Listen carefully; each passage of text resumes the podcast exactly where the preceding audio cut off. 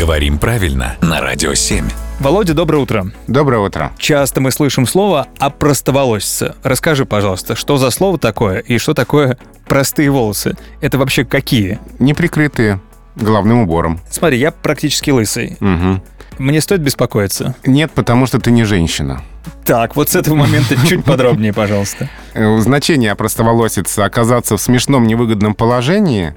Здесь все дело в наших всяких гендерных стереотипах, предрассудках и прочем шовинизме. Мгм. Потому что считалось раньше, что женщине предстать перед кем-то посторонним с неприбранными волосами, то есть простыми, да, неприкрытыми, непричесанными, это стыд, Мгм. позор и срам. Мгм. И женщина так делать не должна. Женщина должна волосы прибрать и как-то закрыть головным убором. Моя давняя политика — нет волос, нет проблем.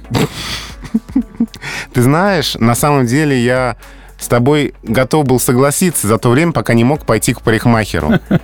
И когда, наконец, пошел, это было такое счастье постричься. То есть, по-твоему, лучше опростоволоситься, чем облысеть. Спасибо, Володя.